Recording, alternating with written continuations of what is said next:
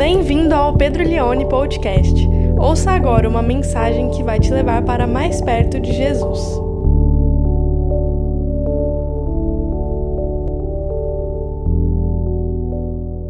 Romanos capítulo 5, vou ler na NVI, do 17 até o verso 21. Palavras do apóstolo Paulo diz assim: Se pela transgressão de um só a morte reinou por meio dele, muito mais aqueles que recebem de Deus a imensa provisão da graça e a dádiva da justiça reinarão em vida por meio de quantos? Por meio de um, por meio de um único homem, Jesus Cristo.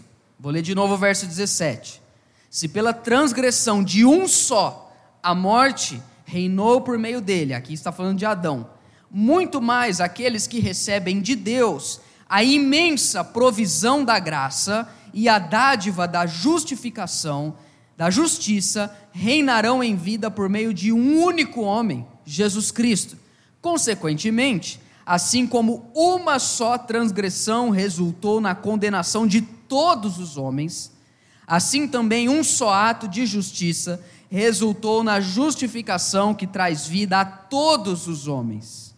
Repare como Paulo estava falando de um, de todos, uma atitude, muitas pessoas. Verso 19: Logo, assim como por meio da desobediência de um só homem, muitos foram feitos pecadores. Assim também por meio da obediência de um único homem, muitos serão feitos justos. Agora o texto complica, no verso 20. A lei, a lei foi introduzida para que a transgressão fosse ressaltada.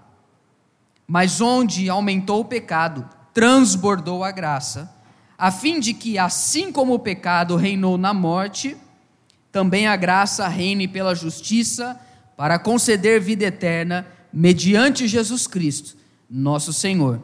Somos um como humanidade. 2013 foi um ano importante para o Brasil porque depois de muitos anos voltaram a acontecer manifestações na rua, de o povo se unindo para reivindicar algumas coisas que gostaria que melhorasse. Em 2013 teve uma uma manifestação nacional, não foi só em São Paulo, onde o estopim que levou as pessoas até a rua foi o aumento de 20 centavos na tarifa do transporte público. Em 2013, o Brasil foi tomado por muitas pessoas que não se uniram em prol de um político, nem em prol de um partido, pelo menos no primeiro momento, mas em prol de algo que estava reivindicando como direito. O povo se fez um. E um dos slogans desse movimento é: não é só por causa dos 20 centavos. Era uma série de coisas que as pessoas estavam reivindicando. Eu não participei, a Suzana foi lá em São Paulo, ela participou na época, mas eu participei de duas outras revoluções políticas populares, que eu quero compartilhar aqui com você nessa noite. A primeira revolução política popular, onde o povo se uniu e eu fiz parte no alto dos meus nove anos, foi em Santo André, no, na cidade que meu avô morava. O bairro dele, se eu não me engano, chamava Vila Silvana, e lá tinha um parque que era, na verdade, não era um parque, era uma reserva é, ambiental, mas a prefeitura queria construir um aterro, um lixão lá, porque não tinha mais onde colocar lixo naquele lugar. Então o povo ali do bairro, a associação dos moradores, se uniu, se fez um só para reivindicar que não, que não fosse feito um aterro no meio do bairro, no meio da cidade, pelo contrário, que fosse feito um parque ali. Então, o nosso lema guerrilheiro, político, social era parque sim, aterro não. E a gente gritava isso, e eu com nove anos, parque sim, aterro não, me achando ali alguém que fazia parte de, uma, de um momento histórico muito importante. O que não saiu da minha cabeça é que meu avô tinha uma caminhonete bem antiga na época e um monte de gente subiu assim na caminhonete e eles batiam no capô do carro gritando parque sim, aterro não. E eu fiquei lá na frente ali conduzindo toda aquela massa e até hoje não foi feito o aterro. Também não foi feito o parque, mas não foi feito o aterro e foi preservado. A segunda é, manifestação, revolução popular que eu participei foi na escola Cid de Oliveira Leite. No Cid Oliveira Leite, você tem percebido o calor de Ribeirão Preto, você pega isso, soma ao quadrado, era o que a gente enfrentava naquela época, está aqui a Pâmela, que é a prova disso, e a gente tinha que ir de calça jeans, a gente não podia ir de bermuda. E um dia deu cinco minutos da gente, a gente falou assim: chega, acabou. Quem manda aqui nessa bagaça, nós somos aqui o proletariado, nós vamos acabar com esse negócio aqui, com essa opressão. E aí a gente se uniu todo mundo, começamos a reivindicar bermuda na escola. E aí a gente fez vários motins, queimamos várias cortinas. Não, isso não fez. Mas a gente começou a reivindicar o povo. O povo ali se fez um. Os alunos se fizeram um. E pasme você. Nós conquistamos um, um adereço que foi acrescentado na vestimenta do colégio, uma linda bermuda de tactel azul, com o logo do CID é, bordado assim na lateral do bolso, e a gente ia todo feliz de bermuda. Ali eu aprendi que quando o povo se une, quando o povo se faz um, ele é ouvido. Quando o povo se faz um, ele consegue reivindicar as suas necessidades, os seus direitos. Agora, ah, me parece que cada vez mais é difícil nós nos vermos como parte de algo, ou nos vermos como parte de um todo. Hoje é praticamente impossível ter uma manifestação no Brasil que fala por todo mundo. É impossível. Você não consegue mais.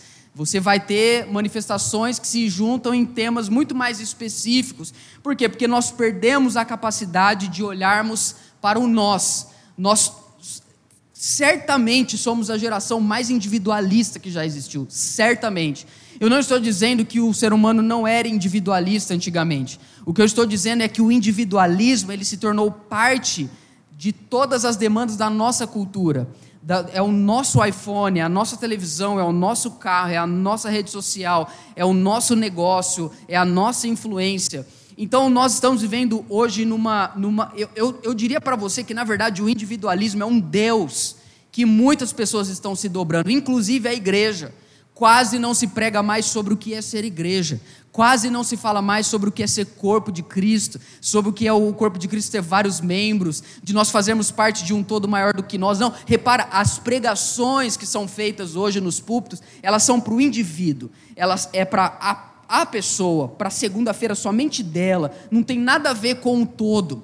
Por quê? Porque a igreja também, se não tomar cuidado, ela vai se dobrando a esse ídolo chamado individualismo. Essa série não tem como objetivo anular nossa individualidade. A individualidade é algo bom, nós somos portadores de características que nos diferenciam, que nos, que nos identificam uns dos outros. O problema é quando a minha individualidade ela se torna o centro da minha vida. Aí deixa de ser individualidade e se torna individualismo.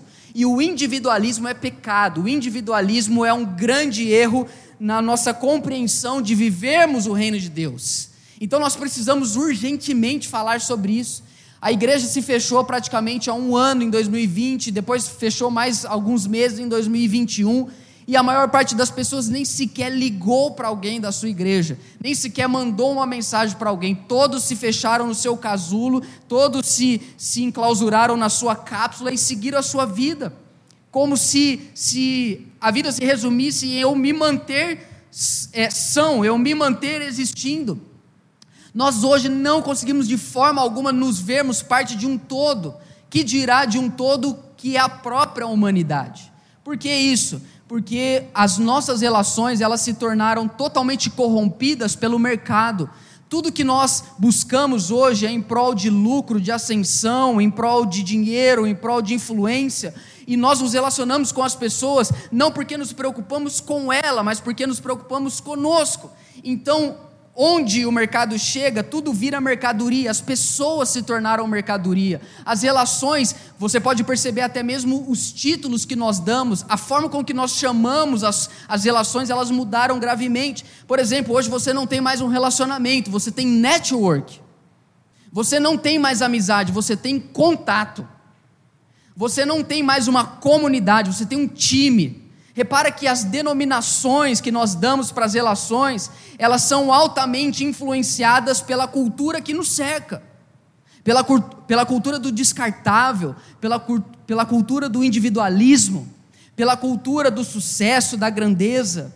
Isso é altamente contrário ao que a Bíblia ensina. É praticamente a gente está rasgando o Novo Testamento. Não é assim que nós fomos ensinados.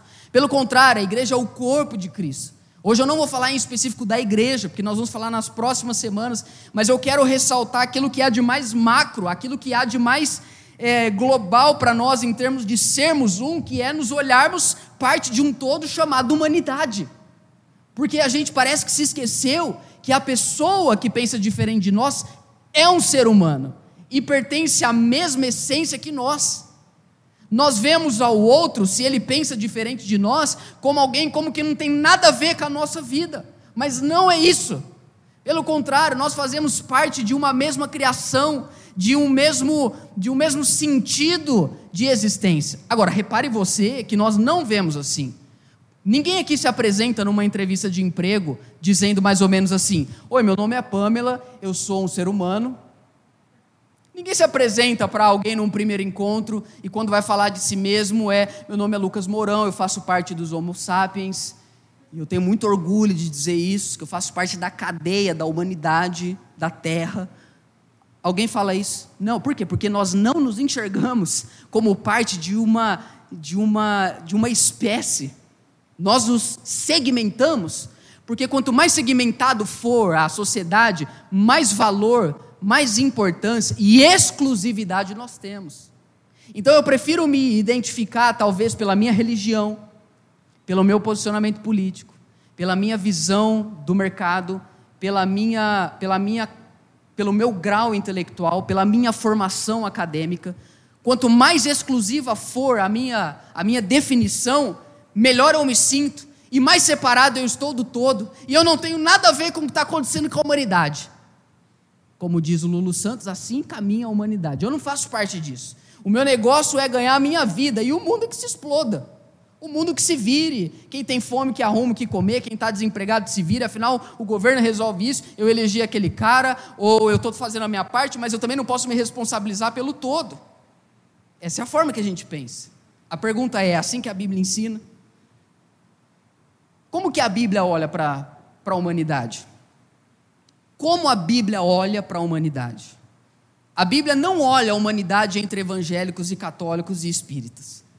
A Bíblia não olha para a humanidade entre pessoas de direita e de esquerda, ou pessoas é, que têm alto grau intelectual ou baixo grau intelectual. Quando a Bíblia olha para a humanidade, e esse é o primeiro ponto da minha conversa com você, ela vê que existe apenas dois seres humanos no mundo.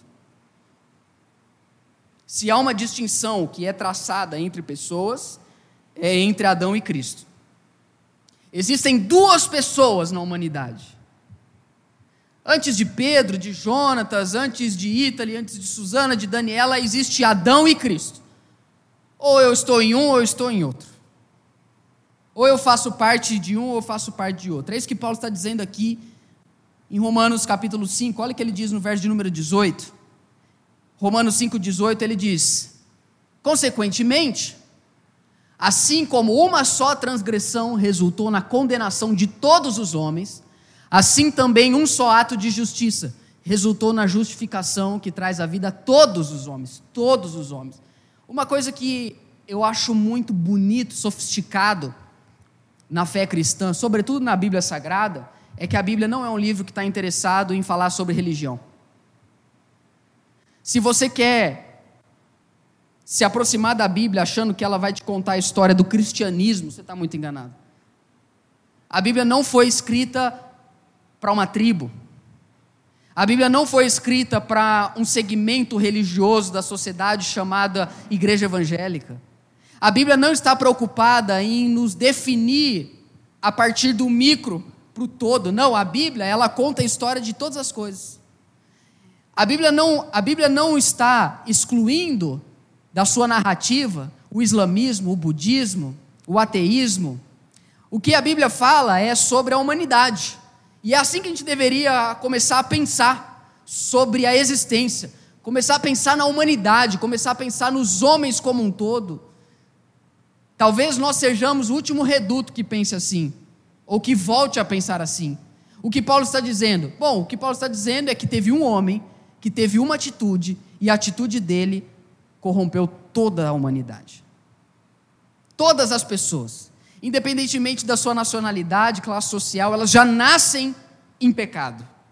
Elas já nascem carregando em si um câncer chamado pecado. É uma inclinação contrária a Deus. É um desejo, é um desejo de de não querer a Deus, de não buscar a Deus, de não amar a Deus, de não viver para a glória de Deus. Por quê? Porque uma só atitude, uma só transgressão, ela trouxe condenação. O que a Bíblia está dizendo é assim: todas as pessoas estão condenadas, todo mundo.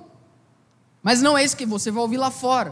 O que você vai ouvir lá fora é que cada um faz a sua escolha, cada um tem a vida que tem, cada um escolhe o seu caminho. A Bíblia fala: não, não é cada um que escolhe. Na verdade, o todo escolheu em um.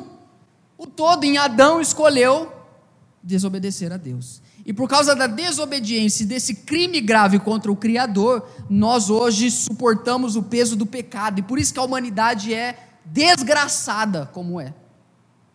Talvez, mas por causa de uma pessoa, cara. Uma pessoa. É porque Adão ele significa humanidade. Como que uma atitude pode pode trazer tanta tanta bagunça para a nossa vida hoje? Aí talvez você pense assim: ah, não, da minha vida eu eu eu não dependo de ninguém. O que eu escolher vai acontecer. Afinal, eu vou aonde eu quero. Ninguém pode me impor limites. Eu só preciso mudar o meu mindset. Eu só preciso subir no monte, com muita neblina, com muito frio, muita chuva, seguindo um cara. E a hora que eu chegar lá, eu vou provar para mim mesmo que eu posso fazer o que eu quero. E se tudo der errado, a gente chama o corpo de bombeiros. Mas eu vou chegar lá. Não, você não vai chegar lá porque a sua vida não depende só de você. Pensa comigo como que a atitude de uma só pessoa pode alterar completamente o seu dia. Você pode chegar feliz no trabalho e o seu patrão olhar para você e pensar assim: é hoje que eu vou ferrar esse cara. Sabe por quê? Porque eu estou ferrado. Então eu não vou me ferrar sozinho, eu vou ferrar ele também. Pronto, acabou o seu dia. Quem já viveu isso aqui? Uma só pessoa. Mas uma só pessoa pode transformar o seu dia. Uma só atitude de uma pessoa pode. Esses dias eu parei o meu carro e eu estava muito bravo. Eu nem lembro mais o porquê, mas eu ando meio assim. E aí eu tô lá assim, ó. E eu não percebi, eu estava assim, ó, com a minha cara assim, ó. E aí veio um cara na frente do, do semáforo e começou a jogar umas garrafas PET. Eu falei, pronto, tudo que eu precisava.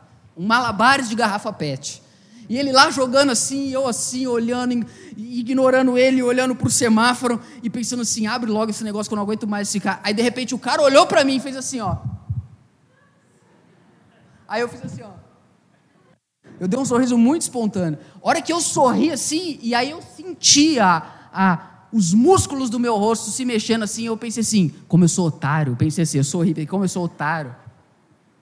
Por que, que eu estou tão bravo assim?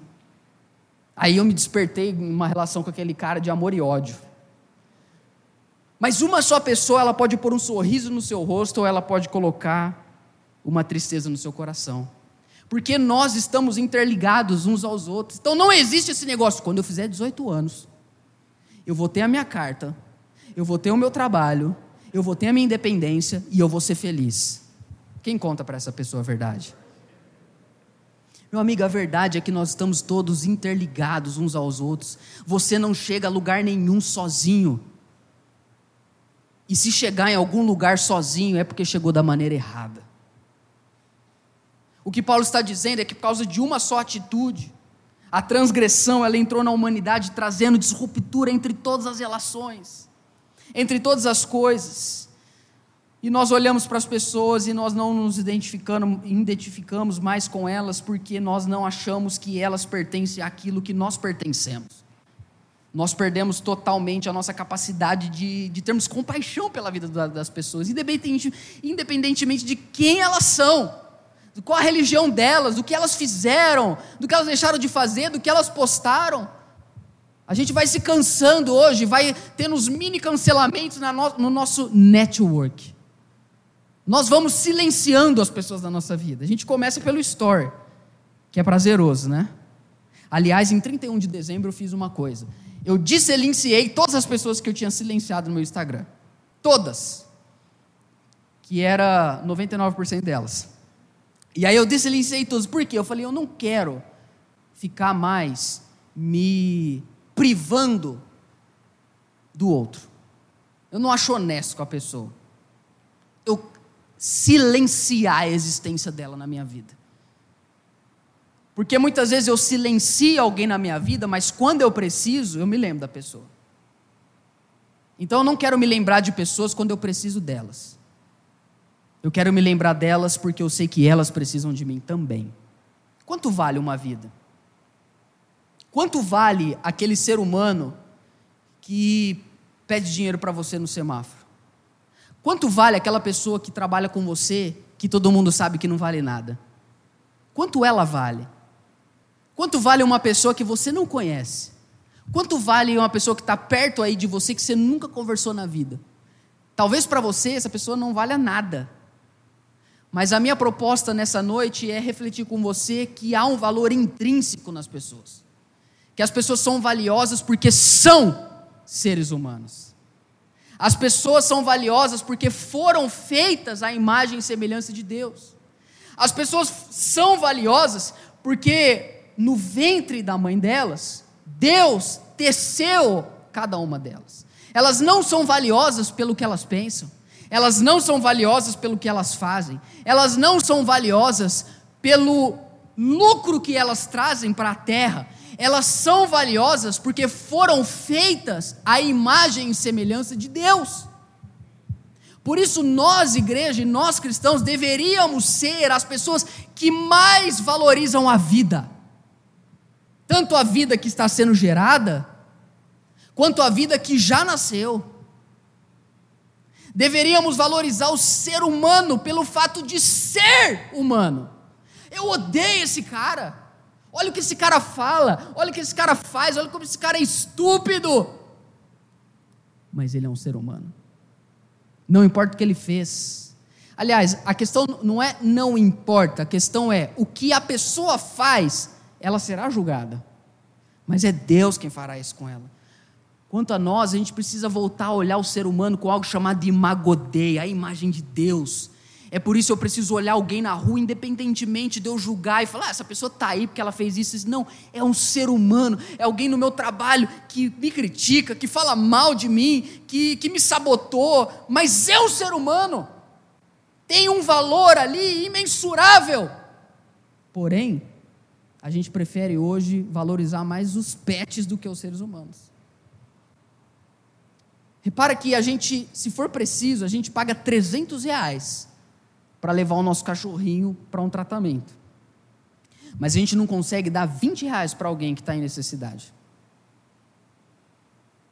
A gente consegue, a gente tem capacidade de pegar uma pessoa junto com a gente e um casal ir num restaurante de duas horas ali numa refeição, gastar 300 reais, duas pessoas, para comer uma comida, em duas horas de um restaurante, e ainda sai falando assim: não, mas vale a pena, vale a pena. A gente gasta 300 reais em duas horas para duas pessoas. A gente não consegue dar uma cesta básica de 100 reais que alimenta quatro pessoas em 30 dias. Por quê? Porque a gente não acha que quem está passando fome, necessidade, faz parte da nossa responsabilidade. Porque nós só pensamos em nós. O nosso orçamento não tem espaço para o necessitado. O nosso orçamento não tem espaço para quem precisa. A gente não visita quem está enfermo. A gente não liga para quem está com depressão. A gente não manda uma mensagem para quem não está vindo na igreja. Sabe, a gente, a gente não ajuda alguém que está em dificuldade no nosso trabalho. Por quê? Porque a gente só vê a gente. Porque a humanidade não nos pertence. Eu não sei o que, que você e eu achamos que nós somos, eu acho que a gente acha que a gente é um ET. Que a gente olha para o mundo, para as pessoas, para o gênero, para a raça humana e a gente se sente parte de fora. Mas por quê? Porque é muito geral, ser humano. Mas para a Bíblia existe Adão e Cristo. Gênesis capítulo 4 narra o entendimento de que nós carregamos até hoje na nossa relação com as pessoas. Vou ler bem rápido, do verso 1 ao 12.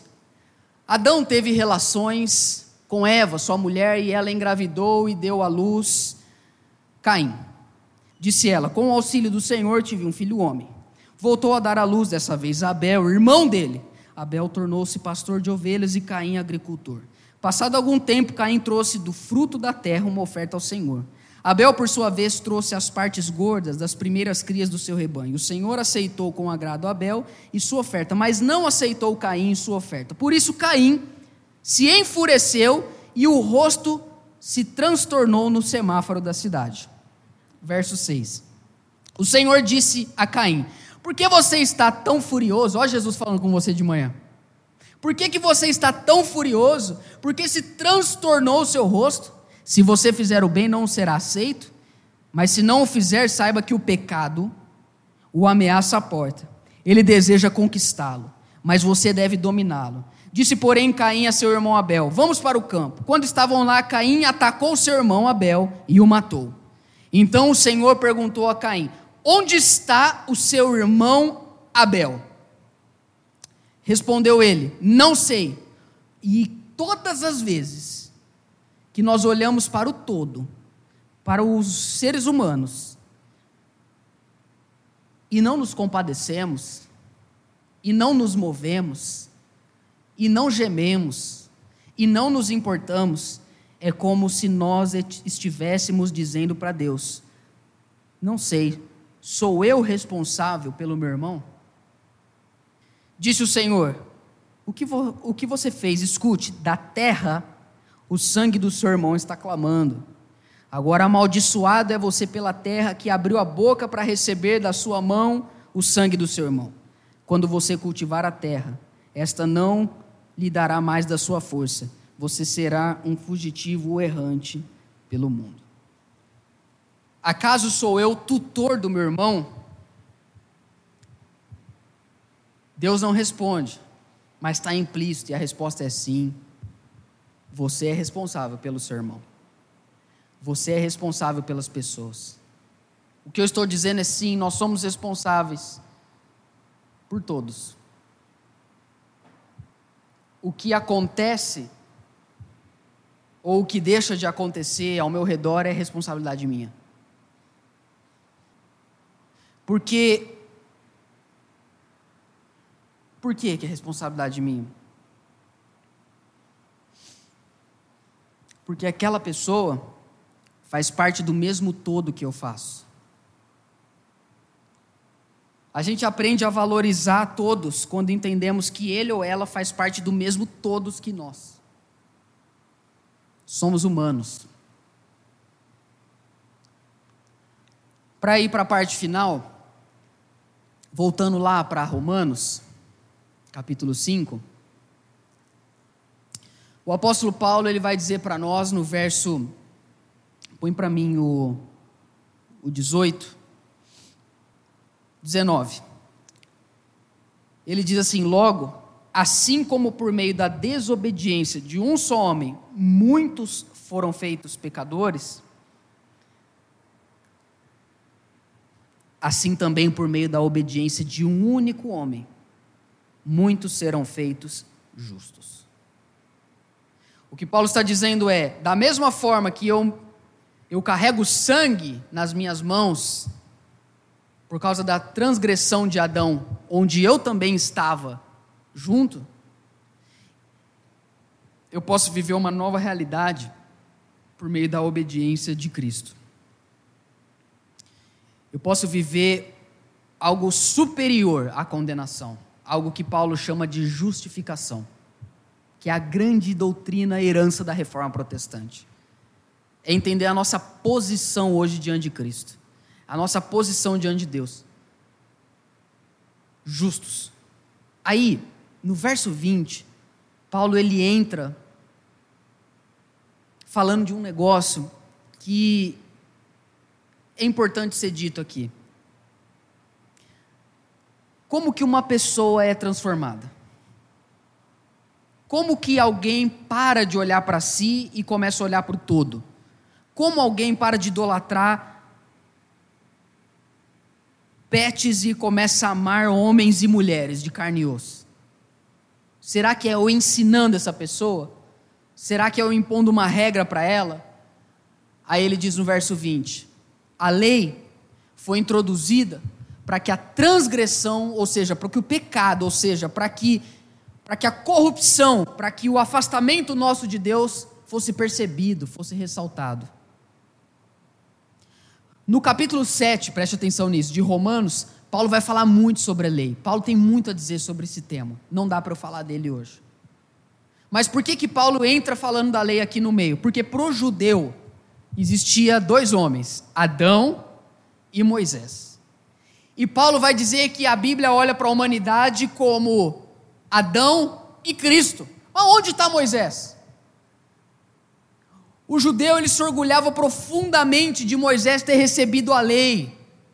A lei era sagrada, a lei era aquilo que dava maior orgulho para o povo judeu de dizer: nós somos portadores, nós temos a lei, nós temos a Torá, nós sabemos a vontade revelada de Deus. E Paulo está dizendo: sim, só que não é isso que vai transformar vocês. O papel da lei é só mostrar que você precisa de transformação. Ela é como uma lente. Aliás, eu fui fazer exame, porque o, o, o, o idoso ele fala oculista, mas o jovem ele fala oftalmo. Né? Então o idoso fala assim: eu, eu vou no oculista. Mas na verdade eu fui fazer exame no oftalmo. E aí eu fui lá no oftalmo. E no oftalmo tem uma coisa muito interessante que eu nunca entendi. Eu vou lá para ver o quanto que eu vejo ou o quanto que eu não vejo. Então eu estou lá. Vim aqui hoje, saber o quanto que eu vejo, quanto que eu não vejo. E aí vem uma mulher e pinga pinho-sol no meu olho. Mas como que eu vou ver com pinho-sol? Como é que eu vou ver? Eu acho que é veja, na verdade, né? Vocês entenderam essa trocadilho? Ela vai espirra um negócio assim, ó. Como é que eu vou ver o negócio? Gente, aquilo é uma baba do demônio. A hora que cai aquilo ali, um negócio assim, ó. Parece que eu vou virar o ciclope que vai. E aí ela pinga aquele negócio assim, ela tá. Você tá vendo? Eu falo, tô. Tudo bem. Aí eu vou lá. Aí eu sento na, no negócio, aí coloco um, um, outro negócio, e o cara fala um negócio, e eu vejo que estou vendo negócio nenhum, e pronto. Qual é o papel da lei? A lei é me dar uma lente. A lei é assim: olha, faz isso e não faz aquilo. Ponto. Ela mostra, ela me dá capacidade de ver, ela me dá, ela me dá clareza, eu consigo enxergar. Porém, quando eu consigo enxergar, a única coisa que eu enxergo é que eu estou no meio de uma desgraça. O que eu consigo enxergar é que eu não amo as pessoas, eu que eu não me acho parte de um todo, eu só estou preocupado com a minha vida, eu só quero saber do meu trabalho, eu só quero o meu dinheiro, eu só quero o meu intercâmbio, sabe? Eu não quero, eu não desejo mal a ninguém, eu não, não matei, não roubei, nunca me prostituí eu simplesmente estou seguindo a minha vida, estou fazendo aquilo que minha mãe me falou, se eu quiser ser alguém na vida que eu preciso. É só isso. E aí a lei vem e fala: é, é isso, só que é isso que é o problema. Você só olha para você. E aí a lei faz a gente enxergar isso. E o que eu estou tentando fazer desde o começo é mostrar isso. Eu estou jogando a lei em você. Eu estou tentando mostrar para você e para mim o quanto que a gente não está nem um pouco preocupado com as pessoas. E Paulo está dizendo, ela vem para isso. Aí ele vai para a parte final, ele diz o seguinte: a lei ela só mostra que o, o, seu estágio de pecado era pior do que você imaginava. Você tem mais pecado do que você imaginava. Só que tem uma coisa: onde você viu que tinha muito pecado, você vai ver que tem infinitamente mais graça de Deus. Porque para Deus existe dois homens. Existe Adão. E ele errou. Mas existe um segundo. Existe Jesus Cristo e ele acertou. E da mesma forma que Adão te representava, e da mesma forma que nele você e eu erramos, quando nós colocamos a nossa fé e a nossa confiança em Cristo, nós começamos a reinar com a graça de Deus. E o último verso que eu quero ler, daqui de Romanos 5, é o verso 17, que é o primeiro. Porque a gente corre o risco de achar que Adão e Cristo eles estão no mesmo nível, mas não, não, não pode ser só um paralelo, é praticamente uma antítese. É algo que contrapõe e supera. É por isso que lá no verso 17 o apóstolo Paulo diz assim: Se pela transgressão de um só a morte reinou por meio dele, repara o superlativo, muito mais aqueles que recebem de Deus, superlativo, a imensa provisão da graça e o dom, e a dádiva, e o presente da justiça reinarão em vida por meio de um único homem, Jesus Cristo. Meus irmãos, isso aqui era para pregar agora em uma hora. Reinarão em vida. Ah, eu fiquei pensando, quantas pessoas precisa existir para ter um rei? Não dá para você chegar lá no seu trabalho e falar assim, pessoal, a partir de hoje eu queria só comunicar a vocês, ah, eu sou rei. Então, por favor, para o almoço eu vou querer. Aí seu patrão fala, vem aqui rapidinho na minha sala, vamos, vamos conversar, que eu acho que você está você tá com Covid. Para você ser rei, você precisa de muita gente, cara. Você precisa de copeiro, você precisa de guarda, você precisa de cozinheiro, você precisa de assessor, você precisa de conselheiro, você precisa de súditos. Então, para reinar tem que ter muita gente. Não existe um rei que reina por si só. Mas para ser rei aqui, não, aqui é precisa de um só mesmo. Quem que é? Jesus. Receber a imensa provisão da graça. Por que, que é a imensa provisão da graça? Porque eu acho que o que eu comecei a falar no início, sem isso aqui, seria loucura. Porque basicamente eu quis dizer que o mundo passa fome por culpa sua. Tá? Basicamente eu quis dizer que a, a, a desigualdade social, a, o sangue está na tua e na minha mão. Basicamente o que eu quis dizer é que feridas relacionais acontecem porque a gente não faz nada só que isso é algo grande para a gente tentar mudar. Mas é por isso que Paulo diz que aqueles que recebem a imensa provisão da graça. Vamos repetir essas três palavras? A imensa provisão da graça. Um, dois, três. A imensa provisão da graça. Pela última vez, bem forte. A imensa provisão da graça. É assim que eu devo olhar para mim. Porque quem. Porque para quem não falta nada, é possível doar tudo. O que, que falta hoje para você ser alguém que olha para o todo e fala: Eu posso fazer algo? O que falta para você? Para que você consiga parar de olhar apenas para o seu micro-universo e começar a enxergar as vidas humanas que estão perto de você. O que falta para você? O que falta acontecer para você falar assim, ok, tudo o que eu precisava eu tenho, por isso eu posso ajudar todos. Se você está em Adão, falta tudo. E você não pode ajudar ninguém. Mas, se você está em Cristo, você tem a imensa provisão da graça. Você pode ajudar todo mundo. Não existe um ser humano nessa terra que não tenha o que receber da sua vida. Porque você tem alegria, você tem propósito, você tem um porquê por trás de tudo que você faz, você tem saúde, você tem sabedoria, você tem fé, você tem Deus, você tem a imensa provisão da graça reinando na sua vida.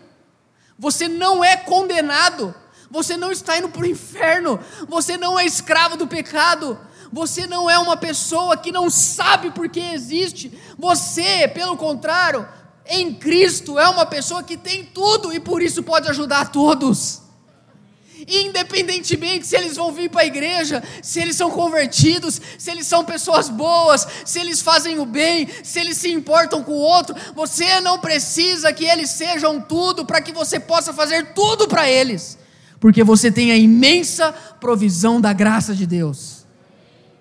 Eu estou reinando em vida por causa de um homem por causa de um único homem, a minha vida se resolveu em todas as relações nas relações com o meu pai, na relação com a minha mãe, com o meu trabalho, com o meu ex-marido, com o meu marido, com a minha esposa, com os meus filhos, com o meu patrão, com o meu futuro, a minha relação que era adoecida pelo pecado com todas as pessoas, por causa de um único homem que obedeceu. Hoje eu reino em vida, eu posso olhar para a humanidade e dizer: Ei, eu estou aqui, conte comigo. Aplauda forte ao nosso Deus. Por causa de um único homem, E eu quero terminar com um texto mais bonito da Bíblia, que eu falo toda semana que é o mais bonito da Bíblia, que é Gálatas. Capítulo 4. Capítulo 3, verso 22 e 29. Pode subir o louvor aqui, por favor? Vamos ficar em pé, gente? Para a gente ler esse texto final?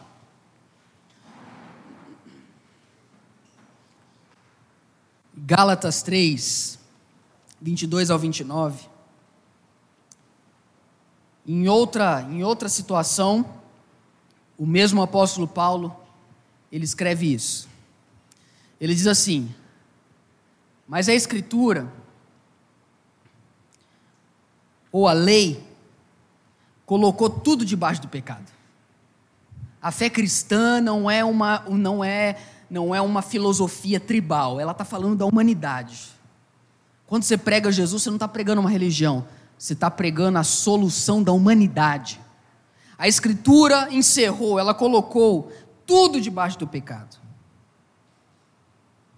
A fim de que a promessa, que é pela fé em Jesus Cristo, fosse dada aos que creem antes que viesse essa fé, estávamos passado sobre o poder, sobre a custódia da lei, que pode me fazer enxergar, mas não transforma a minha visão. Nela encerrados, até que a fé que haveria de vir fosse revelada.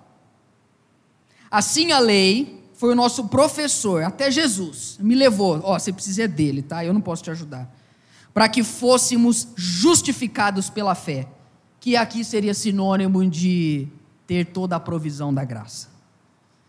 Verso 25. Agora, porém, tendo chegado à fé, já não estamos mais sobre o controle da lei, do tutor. Agora preste atenção que agora nós vamos pisar em terra santa. Verso 26.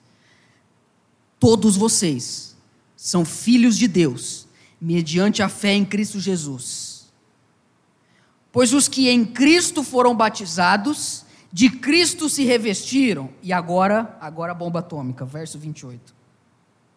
Não há judeu nem grego, escravo nem livre, homem nem mulher, pois todos são um em Cristo Jesus. Acabou. Eu não é, eu fui batizado, eu fui revestido de Cristo. E os muros se ruíram. Então Cristo em mim, Cristo em você, tudo que eu faço eu estou fazendo é para Jesus, porque existe um só homem. E eu não estou mais apegado em Adão, eu estou apegado em Cristo Jesus. Você sabe que Adão, ele foi escravizado, porque ele queria ser superior, ele queria ser como a Deus. Mas Cristo, ele foi glorificado, porque ele foi humilde. Quando Adão quis subir, Cristo escolheu descer. Tentando ser livre, Adão se tornou escravo. Servindo a Deus, Jesus pôde nos dar a liberdade.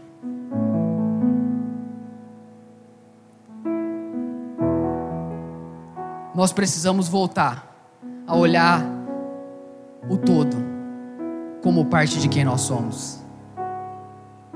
Cada pessoa tem um valor imensurável.